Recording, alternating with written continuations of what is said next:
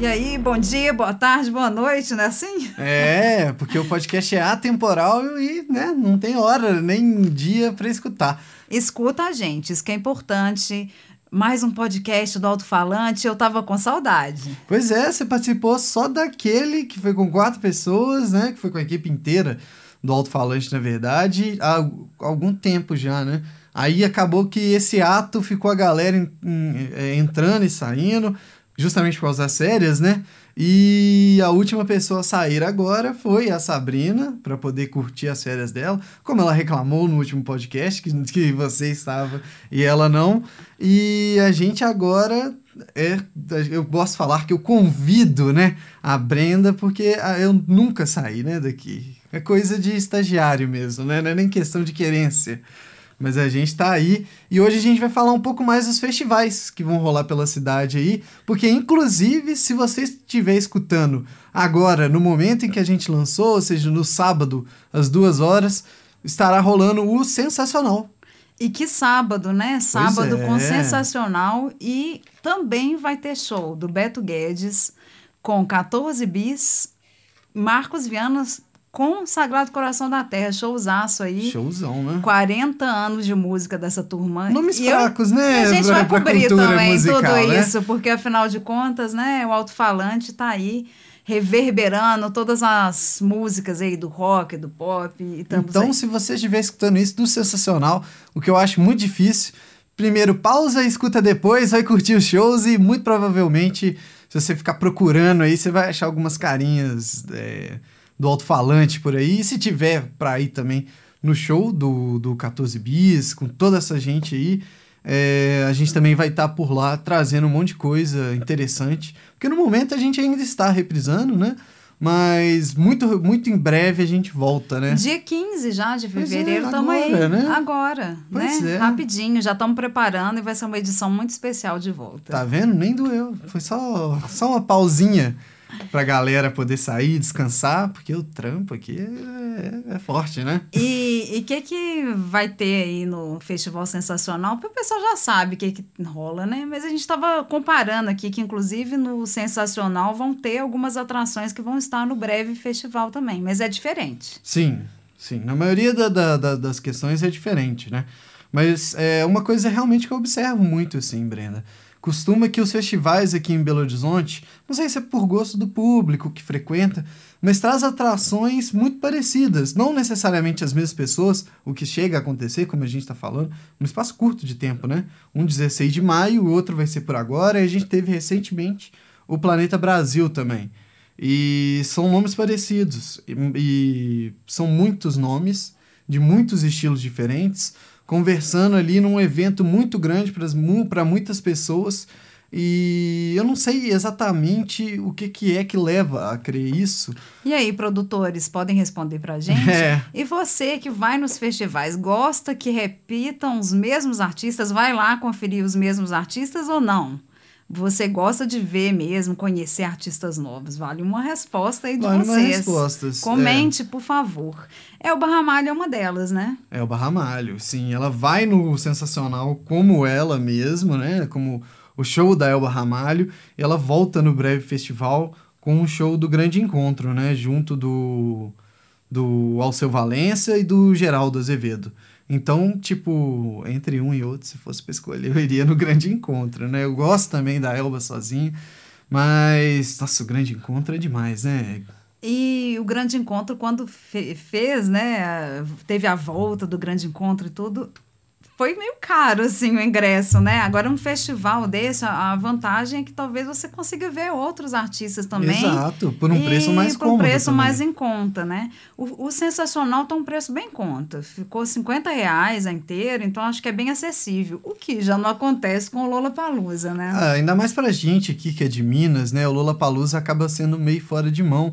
É, assim, para quem gosta, para quem acompanha muito algumas bandas e gosta bastante, talvez valha a pena, porque, por exemplo, é, Vampire Weekend é uma banda que eu gosto muito, inclusive citei nos melhores discos aí de, dez, de da, da última década. É, e The Strokes também, que eu sou ah, muito The fã. Strokes dava muita vontade. Assim, quando que você vai poder ir num festival com esses dois aí, né? Tipo. Agora o é Lollapalooza difícil. já é interessante, apesar de trazer Pablo Vittar, que tá figurinha carimbada aí de todos os Não, inclusive festivais. vai estar agora como convidado, né? Do Emicida. Que coisa. Sempre tá aí em todas, é arroz de festa. Aí tem outras bandas também que a gente sempre pode conferir no Lollapalooza que a gente às vezes não conhece, né? Illenium eu não conheço, por exemplo, LP e, é- e por aí vai. Então, é, são bandas que a gente pode conhecer do universo indie também, que o Lollapalooza sempre traz. E é lá em Interlagos em abril. Já tá vendendo ingresso, né? Já deve ter uns lotes deve ter acabado. deve Virado alguns lotes já, né? Alguns lotes. É, e o- aí, é o principal evento de música do É. Brasil, porque, assim, eu acho que como marca, o, realmente o Rock in Rio é bem maior. Como marca, como nome, você falar assim, ah, Rock in Rio e Lollapalooza, muitas, É. muitas mais pessoas vão reconhecer o, o Rock in Rio. e o Rock in Rio vai ser em junho, mas em Lisboa.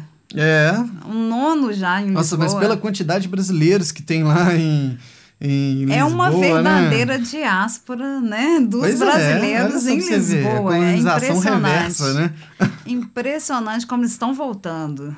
Aí, bom, mas falando um pouco de novo sobre Sensacional, é, eu achei interessante que, coincidentemente ou não, o Sensacional que comemora 10 anos agora, eu e o Terence, a gente fez uma lista, né, com os melhores álbuns, e muitos dos artistas que a gente comentou lá nessas, nesses melhores álbuns da década vão estar lá. Então, por parte do Terence, o Nação Zumbi, ah, se eu não me engano, não lembro se o Terence citou o Baiana System, mas o Baiana System estava na lista dos melhores lá de, de todos os votantes do site do, do Screaming Yell. E vai ter Hot Orei que eu coloquei, Emicida que eu coloquei, não foi o último lançamento, mas eu coloquei o, o lançamento de 2014, se eu não me engano.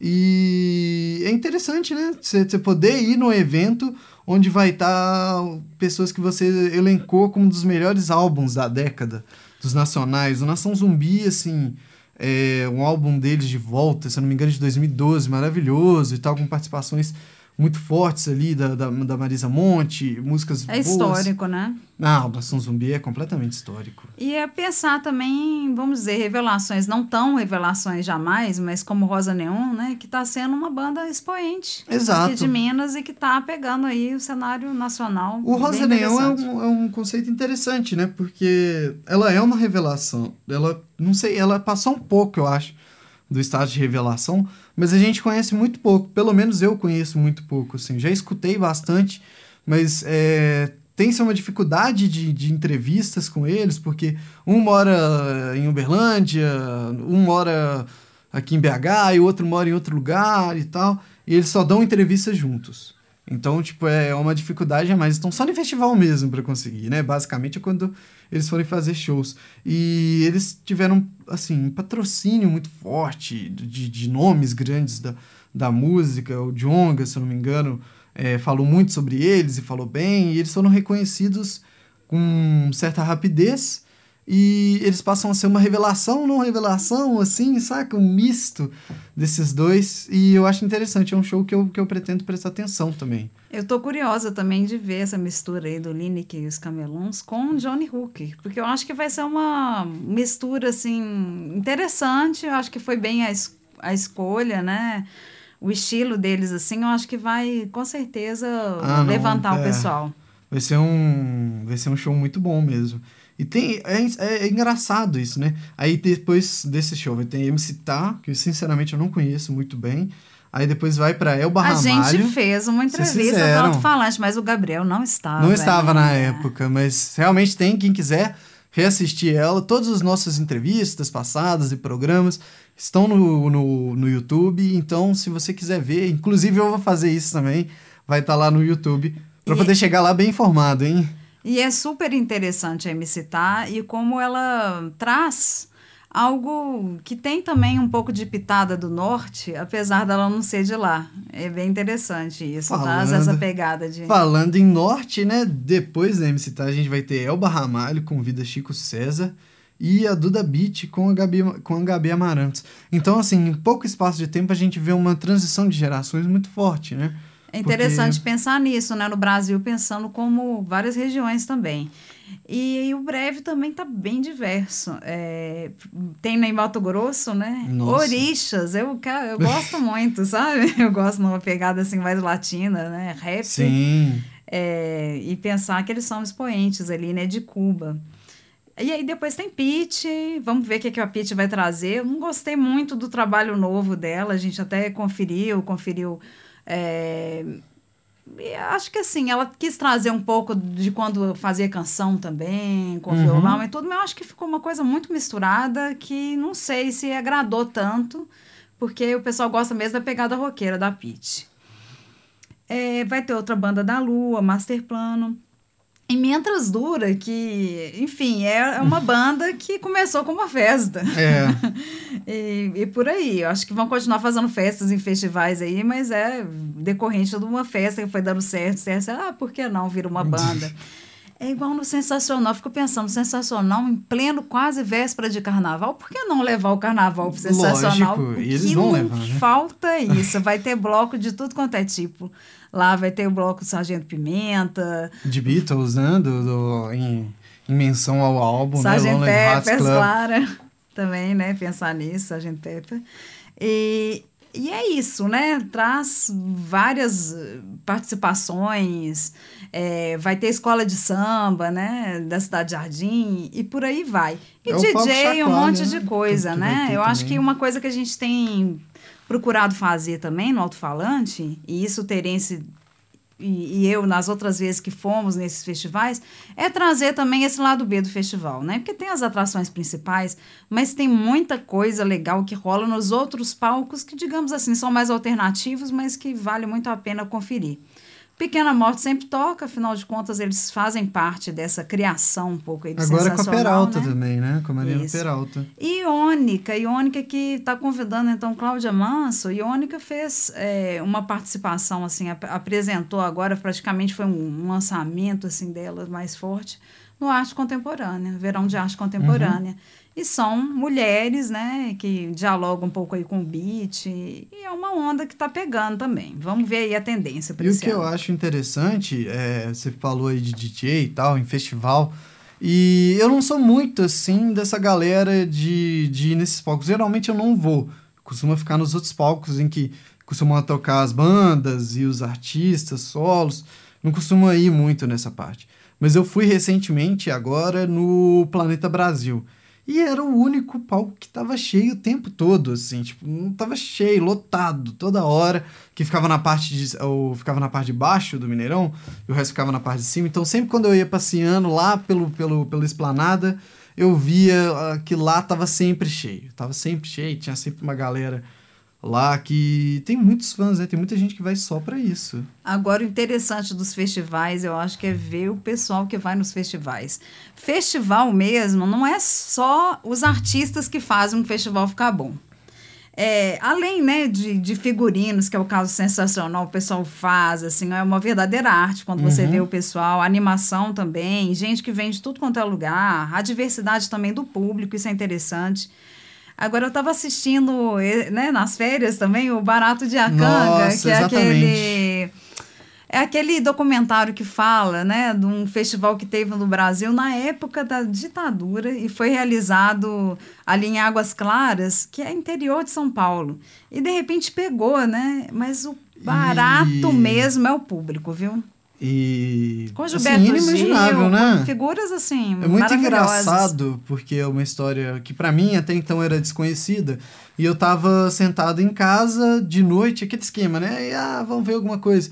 Aí eu vi a chamada desse, desse documentário lá e falei, ah, por que não, né? Por que não assistir?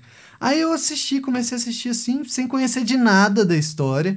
E do nada eu descobri que foi um dos maiores festivais da história é considerado da MPB. o destoque brasileiro, né? Só que brasileiro. pegando música brasileira. Música brasileira para brasileiros e assim, numa, é, numa época que é inimaginável para mim conceber uma contracultura nessa época. Né? É... Né? E da forma que foi também, porque era um festival com nomes importantíssimos que faria assim que hoje em dia seria um dos mais divulgados da história do país, se juntasse todas aquelas pessoas, os nomes, e trazendo para a nossa, nossa realidade agora, seria, assim, impossível. Tantos artistas fodas juntos, assim, tocando num palco, um lugar maravilhoso.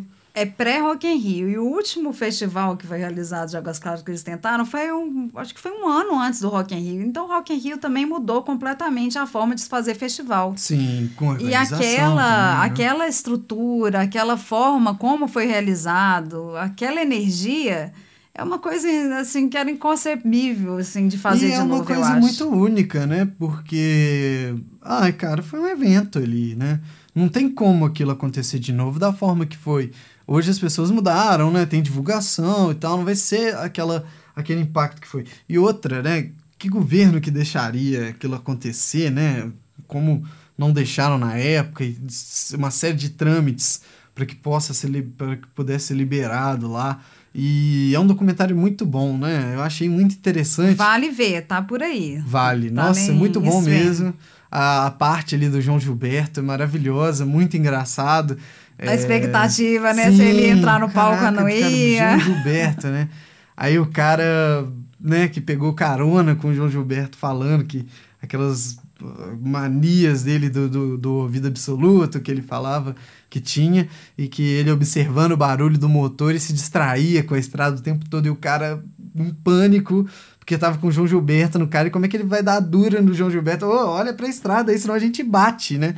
Aí ele falou, nossa, mas o motor do carro tá ouvindo esse negócio? Ele não tipo, dirige, é uma curiosidade legal, assim, de ver. Eu acho que festival, uma, isso também acontece, né? A vivência, né? O que se vive Sim. num festival é uma, uma coisa, assim, que são experiências que vão se acumulando, além da música também, né? Que é claro que a música é sempre que a gente traz aí é de principal, é, é, o lá, que né? move, né? As é pessoas. É. é. o que movimentou toda aquela galera para estar tá na esplanada do Mineirão, para estar tá no mundo Interlagos em abril é o que moveu toda aquela galera para poder trabalhar um pouco a mais, para poder juntar um dinheiro, para poder comprar dinheiro, dinheiro, para poder comprar o ingresso para ir para esse festival foi a música, mas eu acho que tem tantas coisas que circundam, né, é, é um festival desse, porque é um festival, né? Você passa muito tempo lá. Cada festival desse são 10 horas, você pegar da primeira à última atração. E o alto-falante, ele tá sempre procurando estar presente neles. Quando a gente não consegue cobrir, né, o festival, é, às vezes é fora da, de Belo Horizonte, a gente está em outras produções, a gente de toda forma traz também no radar, que é um quadro que tem no programa, falando sobre os festivais, sempre trazendo notícias deles também. A gente vai estar tá ligado e você também que faz um festival ou tem alguma banda interessante aí para poder indicar para a gente, a gente tem um quadro que chama Garimpo também, que a gente traz bandas nacionais aí, autorais. Então, para quem quiser indicar, não deixe de comunicar com a gente cola junto, porque assim o alto-falante vai ficando cada vez melhor com você. É isso aí. Para você que está escutando aí agora a nossa plataforma preferida de streaming, lembre-se sempre, todo, toda semana, os sábados, a gente está lançando o podcast. A gente não parou para séries, diferente do, do programa. E eu acho que é isso, né? É isso. Tudo certo? Vamos então... curtir, né? Você que tá aí já no festival, é, né? cobrindo o show também. Estamos agitados para esse 2020 aí que promete. Para você que foi, espero que tenha curtido então esses shows que a gente comentou. E é isso aí. Atemporal, né? O podcast. Eu acho engraçado isso. A gente viaja no futuro, né? A gente tá gravando para estar tá falando no sábado. É. Então. É o presente do futuro do pretérito imperfeito. Nossa, é, olha que só. Coisa, ah, vamos hein? ficar com essa então. Forte abraço, pessoal. Até semana que vem. É isso Até aí. Até mais.